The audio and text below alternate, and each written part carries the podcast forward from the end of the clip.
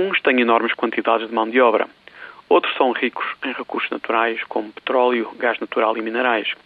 Todos competem intensamente entre si por investimento e capital estrangeiro nos mercados internacionais. Todos desempenham um papel cada vez mais importante na economia internacional e são conhecidos pela sigla BRIC Brasil, Rússia, Índia e China. Os líderes dos BRIC reuniram-se hoje pela primeira vez numa cimeira em Yekaterinburgo, uma cidade a 1500 km a leste de Moscou, onde o czar russo Nicolau II e a sua família foram executados pelos bolcheviques em 1918. Um dos principais temas em cima da mesa dos líderes dos BRIC é o papel e a credibilidade do dólar americano na política e economia internacional. Para estes líderes, a enorme dimensão do déficit orçamental norte-americano levanta o fantasma da inflação. A preocupação é compreensível, mas o problema é que não é fácil encontrar ou arranjar uma alternativa com credibilidade e liquidez para substituir o dólar nos mercados internacionais.